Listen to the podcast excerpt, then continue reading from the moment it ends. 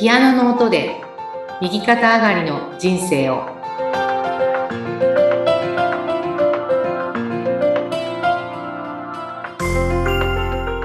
こんにちは東ひかりです。こんにちは、インタビュアーの山口智子です。ひかりさん、前回は結婚って何？結婚とは？という話からいろいろ教えていただきましたけれども、で結婚とは制度、民法で決められている3つの約束があるというところがちょっとまだまだお話続きそうだったので、今日またさらに深掘っていきたいと思うんですけれども。そうですね。あのまあ結婚制度でその一夫一妻制っていうのはあのまあ最近ねこの日本の歴史の中で言うとうん。す。ごく最近の話ですよね。っていうことで、で、まあ、世界で見ても、まあ、一夫多妻制っていうのもあって、はい。一夫一妻が全世界じゃないですよね。うん、そうですね。制度的にも一夫多妻の方が人数は多分多いんだと思います。うーん。人口で言うとね。はい。で、まあ日本で考えても、一夫一妻制の前はじゃあ何なのかっていうと、うんまあ江戸時代とか、まあ将軍家を考えるとですね、うん。あの、長男がね、家を継いでいくっていうような、うんそういう制度だったから、うん。あの、大奥がね、わかりやすいですけど、はい側室が何人もいて、うん。ね、子供を産むっていうことがすごく、まあ、血を絶やさないっていうことが大事だったんで、そういう生活でしたよね。うん、そうですね。はい。で、まあ、庶民の中でも、それはまあ、将軍だからでしょうっていう、将軍だからでしょうっていうことだけじゃなくて、うんまあ、地方によって、これも違ってたんですけども、うん。あの、まあ、私もこれ全部あの、井崎新先生にね、はい教わった講座の中で、ああの得た知識なんですけど、そうはいいう。こともされるんですね。はい。このジェンダー講座っていうね、あの、井崎講座という、あの、運命を解放する講座を受けた後は、うんそういう井崎新さんの、えージェンダー講座、存在論、応用コース、アントレプレーヌルサロン、うん。まあ、こういった講座にね、あの、うん出たい方は出れるんですけども、うん。で、そこでまあそのジェンダー講座でね、教わったことで、はーっていうね、私もすごい感心してるのは、えーまあその、江戸時代なんかでもうん、村によってはね、その、予売っていう制度、まあ制度ですよね。それをまあ公認されていたので。一人の女の人が何人もの男の人と関係を持つと、うん誰の子供かわからないですよね、うん。お父さんは。はい。産んだ本人は自分の子供だっていうのはもちろんね、お母さんはわかるんですけど、男の人は特定できないから、なんか指名制度っていうか、うん。まあそこのね、庄屋さんが、この子のお父さんですっていうことで、私が申告すればですね、まあ、その庄屋さんが経済的に援助してくれたり、まあ、村でね、子供を育てていくっていうような考え方があったんですよね。うん。うん。私はね、これ結構いいなと思ってて、はあ、あの、核家族でね、こう、で、しかも、あの、私たちのちょっと前までは、うちの母の世代なんかは、まあ、3世代が同居するのが、まあ結構当たり前だったと思うんですよね。うんおじいちゃんおばあちゃんがいるお家に、お父さんお母さんと子供っていうね。うんでも今はもうほぼお父さんお母さんと子供っていう、うん。核家族じゃないですか。はい。ここにものすごいね、あの、負担と、いろんな歪みがあるんじゃないかなっていう。うん。だから村っていうふうにね、捉えて、村の子供っていうと、じいちゃんおばあちゃんもいるし、ね、おじいちゃんおばあちゃんもいるし、お父さんお母さんもいるしっていうね、こう、そういう全体的な中で子供が育っていくっていう。うんだからまああの、どうしても核家族になって、まあ所有と支配っていうね、形がすごく強く出ちゃうんじゃないかなっていうね。うん。いやー、確かに本当所有と支配って、ね、夫婦関係も親子もそうですけど、すごい強い。だ最初にそこの苦しさで悩んでる人が多いのは確かにあるかもですね。そうなんですよね。まあもう、あの、恋愛なんかはね、その、なんか典型的っていうか、うん。なものがあると思うし、あの、だいたいね、3年でうん。飽きちゃうっていうか。いや、そうなんですね。3年で。いや、そうそうあの、やっぱり、生物的な感じかな、人間もね。で言うと、うん3年ぐらい。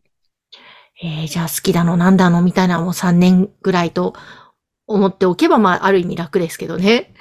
そう、だからまあ4年目からちょっとまあ惰性というか、まあ馴染んでますからね、その、うんまあ一緒に行ったら楽だったらいいんでしょそうそうそう、楽っていうね、何かの、まあ、価値観が合えばいいんだとかってね、あるじゃないですか。はいはい。趣味がね、あの、共通の趣味があっていいわねとかね、うん。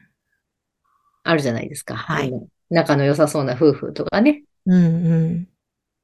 まあ、大変難しい問題ですよね、このね。ただ、あの、まあ、私が、だから、まあ、井崎慎先生にね、お聞きしてるのは、うん。まあ、男と女の愛っていうね、うん。結婚と愛っていうことも、みんなね、まあ、愛っていう言葉に関しては、すごく、うん、誰でも知ってる言葉だし、うん。でもじゃあ愛って何なのっていうのはね、難しいですよね。そうですね。その、支配だったり束縛とかではないでしょうし、ね対極にあるものですね、本え。来で。すよね。なので、まあ、あの、井崎講座で、初日、一番ね、一日目に井崎慎先生がお話になる内容としては、まあ、需要っていうね。愛というのは需要ですね。なるほど、もう需要を受け入れるということそうです。すべてを受け入れるっていう。た、だ、無条件にすべてを受け入れるってことは普通できないんです、やっぱり。うーん。い無条件じゃないんです。や、本当ですね何。か条件ついてますよ。本当本当こうしてほしい、こうしてくれない、だの、うんちゃらかんちゃらと。で、お子さんに対しても、まあ、無償の愛っていううん。言葉はあるんですけれども、はい。まあ、それは本当にこう、短いじ時間ですね。うん。可愛いっていうね、この子が生まれてきて可愛いなっていうので、まあそこからもういろんなこと始まっちゃいますよね。あですね。こうなきゃね、まあしつけしなきゃ当たり前ですけど、そんなのはね。でも、もうそこからしてまあ無償の愛ではないというか。ないですね。うんあの、元気なら元気でね。うん。あの、まあ病気だったらね、元気になってほしいって思うし、まあ元気になったらね、今度は、あの、いい学校行ってほしいとかね、うん。出てきますよね。始まるんですよ。だから、愛っていうのは、本当はまあそういうのが何もないっていう状態で、うん。井崎慎先生はずっとそれをまあ言葉でやっぱ伝えられないからうん、コンサートの音で愛という状態、需要っていうのをずっと表現し続けているので、確かになんかその愛、受容するすべてをみたいのをじゃあ今日から意識してやりますって言ってもできるわけじゃないですもんね。それはできないですね。ね。言葉だけはみんな知ってますけど。うん。でだからなんで、その音でずっとね、な音楽でやってるかっていうと、愛とか平和、うん平和もみんなね、経験したことがないんですよ。